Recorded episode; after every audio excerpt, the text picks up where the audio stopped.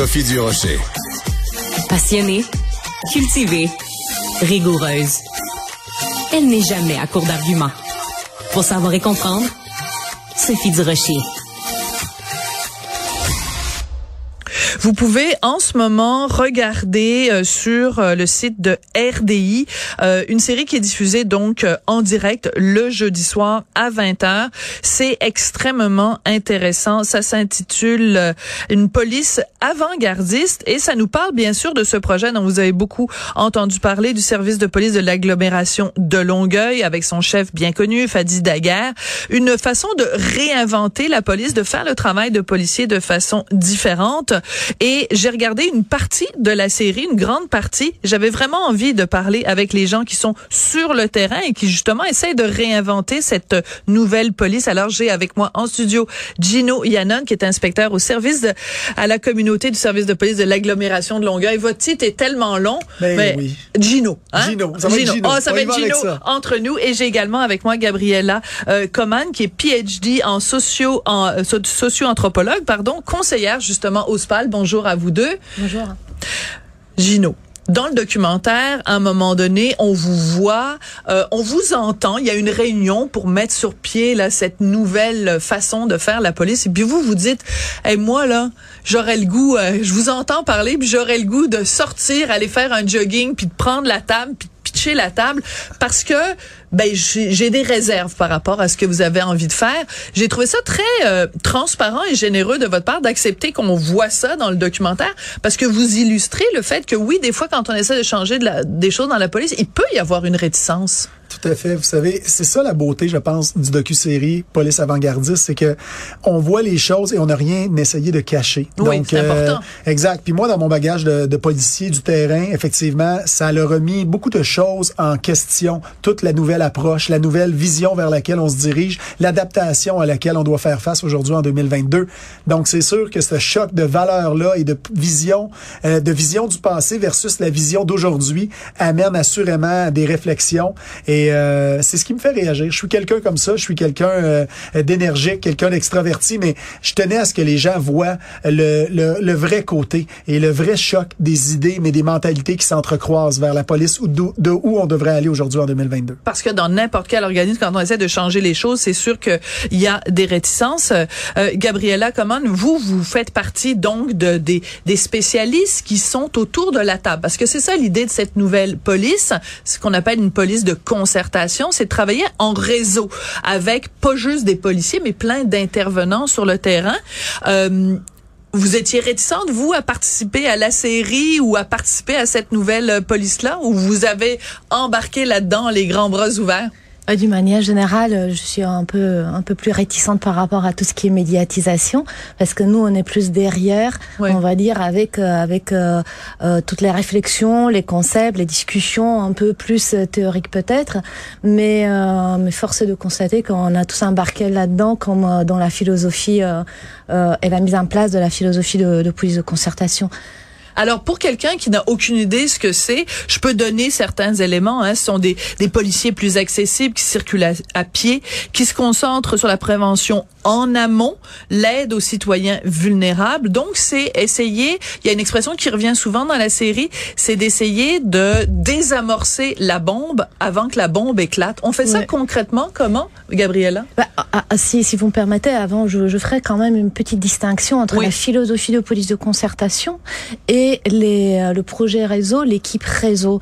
Donc la philosophie, on l'a vu quand, euh, pour toute l'organisation, pour toutes les sections de la- de, de l'organisation, que ça soit cette section, que ça soit les, les enquêteurs ou autres, tandis que cette section, c'est vraiment la première qui est sur le terrain, qui incarne la philosophie. Pour revenir à votre question, comment on va le faire, c'est vraiment penser. Premièrement, c'est avoir une, avoir une pensée un peu différente au niveau de l'intervention. On pense aux conséquences de nos actions pour les personnes et pour l'organisation et pour tout le monde. On pense à une prévention bien en amont, oui, avant que la bombe explose, on va dire comme ça, mais avant même parfois qu'une problématique se pose comme un problème en tant que tel, parce que on connaît les fibrillations, on, tout, le- tout le monde qui travaille sur le terrain, que ce soit des professeurs, des intervenants, des travailleurs sociaux, ils ont vraiment le pouls des personnes. Ils savent quand un enfant ou un adolescent, une famille ou une zone d'un quartier commence à avoir des des, des tensions, des, des, tensions ou quelque chose commence à changer par rapport à un normal. Et là, ça peut être dans, dans le sens positif ou négatif, mais là, négatif, c'est comment on peut s'activer tous pour travailler ensemble. Ça c'est complètement différent quand même du travail normal d'un policier où on fait des patrouilles, on intervient et tout ça. Euh, donc vous, cette série-là, elle est diffusée en ce moment. Est-ce que les citoyens réagissent à la série? Est-ce qu'ils vous interpellent sur la rue, euh, Gino, en vous disant, hey, je vous ai vu l'autre jour à la télé, euh, puis euh, vous êtes en train de changer les choses à Longueuil? Ouais, complètement. Oui? C'est fou. Non, sérieusement, c'est fou. C'est, euh, je vous le dis, les gens qui me connaissent, mon milieu proche, j'ai des nouvelles de tous les gens euh, qui revoient l'émission et que ça les, ça les amène à dire ce qu'on voit à la télévision, on aime ce que l'on voit, Hmm. on aime l'ouverture et surtout, on aime le fait que vous ayez l'ouverture de vous euh, de vous remettre en question et de l'exposer au grand public.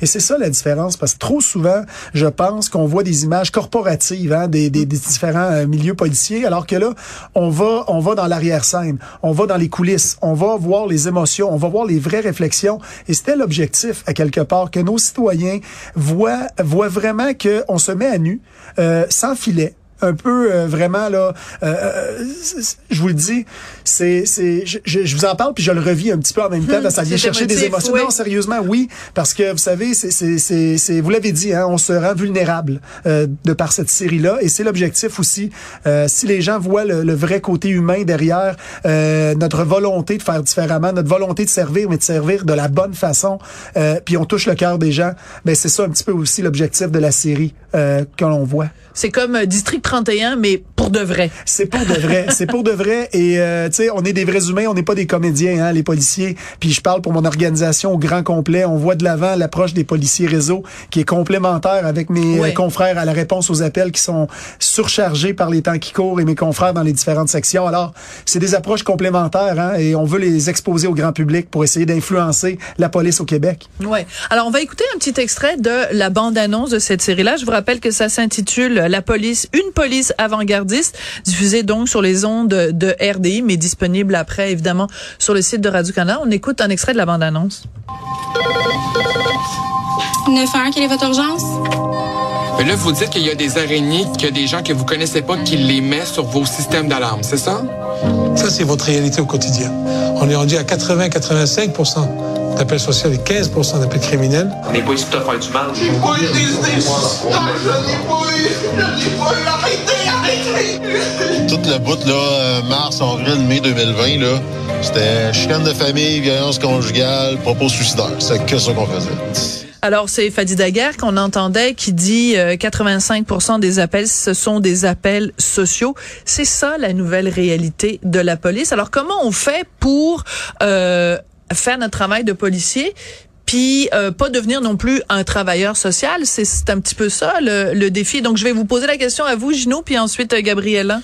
Oui, mais c'est ça, c'est ça l'objectif. C'est ça qui est compliqué aujourd'hui pour les policiers. On est formé euh, avec une certaine approche euh, de sécurité, mais l'approche sociale n'est pas nécessairement la, la, la, la priorité des formations que l'on a à l'école de police ou au cégep pour notre formation initiale. Alors, c'est compliqué pour nos policiers qui ont affaire à une clientèle toujours plus complexe dans l'approche.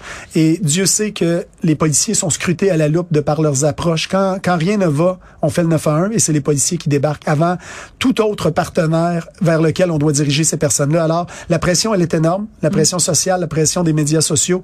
Et c'est, c'est, et c'est cette, euh, ce sentiment d'impuissance que des fois, on ressent face à certaines interventions parce que la police, on veut vraiment aider et des fois, on se sent limité. Alors, c'est pour ça qu'on veut amener des réflexions, pousser la réflexion plus loin pour voir qu'est-ce qu'on peut mettre en place pour que les bonnes personnes soient en contact avec Voilà. les clientèles vulnérables. Voilà, voilà, Voilà. c'est ça le défi. Donc Gabriella, je vous pose aussi euh, la question faire un travail de policier puis en même temps faire un travail de d'intervention sociale sur le terrain. Il y a tellement de problèmes de santé mentale et de d'autres problèmes sociaux qui ont rien à voir avec le travail de policier. Tout à fait. En fait, euh, je ferai euh, quand même une petite distinction. C'est la journée des distinctions. Non, mais j'adore ça. Dans, le la nuance est importante. Dans le sens que ils vont toujours faire un travail de policier et ils vont mettre, comme disait Gino, en contact les personnes avec les professionnels les mieux placés, que ça soit au niveau du CIS, que ça soit au niveau des organismes communautaires. Donc les policiers font pas une intervention comme un travailleur social. Bien sûr. Ils vont mettre en contact. Ils sont sur le terrain parce que présentement, il y a, il y a des, on va dire, euh, des zones de recouvrement ou des zones où aucun professionnel ne se retrouve ou euh, n'a pas le temps d'aller plus en profondeur. Donc, par la définition, par leur mandat d'être disponible, visible et très présent sur le terrain, eux, ils sont accessibles aux, aux citoyens qui peuvent partager avec eux leurs problèmes. Mhm. Donc là, un, plus plus ils connaissent les ressources, plus ils connaissent les dynamiques institutionnelles, communautaires, etc., plus ils vont mieux desservir les citoyens. L'idée, encore une fois, ce n'est pas de faire le travail des autres professionnels, Je comprends. mais d'être un maillon de, du réseau. Voilà. C'est l'image est très frappante parce que dans le documentaire, on le vous voit. Il y a une table et tous les intervenants sont autour de la table. Donc, euh, quand on dit, on, fait une image, on dit, ah, c'est important, tout le monde soit autour de la table. Ben là, vraiment, vous y êtes. Euh, Gino, j'ai une question euh, pour vous parce que quand on a entendu parler de la police au cours des dernières années, c'était souvent accompagné du mot euh, defund the police, donc définancer la police, ou encore de l'autre euh, à l'autre extrême, all cops are bastards. Hein, Vous mhm. avez entendu ça. Il y a même des personnalités publiques québécoises qui se sont affichées avec ce slogan-là. Est-ce que euh, quand le gouvernement François Legault a euh, donné du financement justement pour le projet pour le projet à Longueuil, on finance la police. Mhm. Est-ce que ça contribue à changer la perception que le citoyen ordinaire a du travail des policiers? Moi, je pense que le citoyen ordinaire doit comprendre que c'est un investissement que le gouvernement fait en ce moment. De donner des sous, et je tiens à préciser que la ville de Longueuil a égalé la somme également. Donc, euh, de, de prendre le temps d'investir dans une approche différente, dans une approche de prévention. On s'attarde davantage aux racines du problème et non pas juste en couper la tête. Et ça, c'est important. Hum, Souvent, on a de la difficulté à chiffrer l'aspect préventif des choses. C'est facile de dire combien ça coûte une fois que le désastre est en cours. Mais si vous saviez, si on commençait, et d'ailleurs, on a des, des partenaires qui vont étudier le projet, étudier les impacts du projet, mais si on commence à chiffrer combien coûte la crise au système en général, que ce soit le milieu hospitalier, que ce soit le milieu carcéral, le milieu judiciaire, ça coûte une énorme, énorme, énorme, énorme somme à la société. Alors, je pense que les sommes investies sont ce sont une un bel investissement. Et également, c'est très peu pour mettre en place un laboratoire, disons-le, mm. une opportunité, un privilège à Longueuil de pouvoir essayer de faire différemment et peut-être de pouvoir répéter l'expérience et de faire différemment. Oui, mais, ça, mais l'idée, c'est le but. Euh, c'est ça. Hein. De toute façon, M. Daguerre le dit à plusieurs reprises, c'est que on commence à Longueuil, mais on espère que justement ça ça ça ça, ça fasse tâche d'huile et puis que dans d'autres postes de police euh, à travers la province, ça se fasse. Donc votre bilan, vous, euh, si on quand, on retourne à euh, Gino qui disait ben moi j'aurais le goût d'aller faire un jogging puis de, de soulever la table. Aujourd'hui, euh, réseau c'est c'est que du positif. Hein? Réseau c'est du positif assurément. Euh, c'est un c'est c'est du travail de longue haleine. On doit prendre le temps de tisser les liens, d'aller dans la communauté, travailler avec les partenaires, mais ultimement de faire les filons à même notre service de police avec nos autres unités qui font un travail incroyable. Mais oui, c'est du positif pour l'instant. Puis on croit aux deux prochaines années là qu'on a à travailler sur le terrain et mettre en place le projet pilote. On croit que ça va être une réussite. En tout cas, à tous ceux qui continuent à dire euh, avoir tellement de préjugés sur la police, moi, je, je, je vous le dis là, quand je croise des policiers, je les remercie. Ah, vous êtes gentil. Je les remercie, les policiers, parce que, en tout cas, vous êtes notre, euh, notre, notre barrage contre euh, la barbarie puis contre la violence. Fait que je comprends pas les gens qui. Euh, si vous saviez comment c'est meilleur que la paye, ça, un remerciement d'un citoyen, là, je vous encourage à continuer à le faire. Voilà. Et puis, ben, en regardant cette série-là, on ne peut que mieux comprendre votre métier. Donc, merci beaucoup, Gino Yannon, inspecteur au service, ben, au SPAL, et Gabriella Coman, PhD, socio-anthropologue, conseillère au SPAL. Merci à vous deux. Je rappelle que la série s'intitule donc Une police avant-gardiste à RDI. Merci beaucoup à Marianne Bessette à la recherche, Charlie Marchand à la mise en onde et à tout bientôt.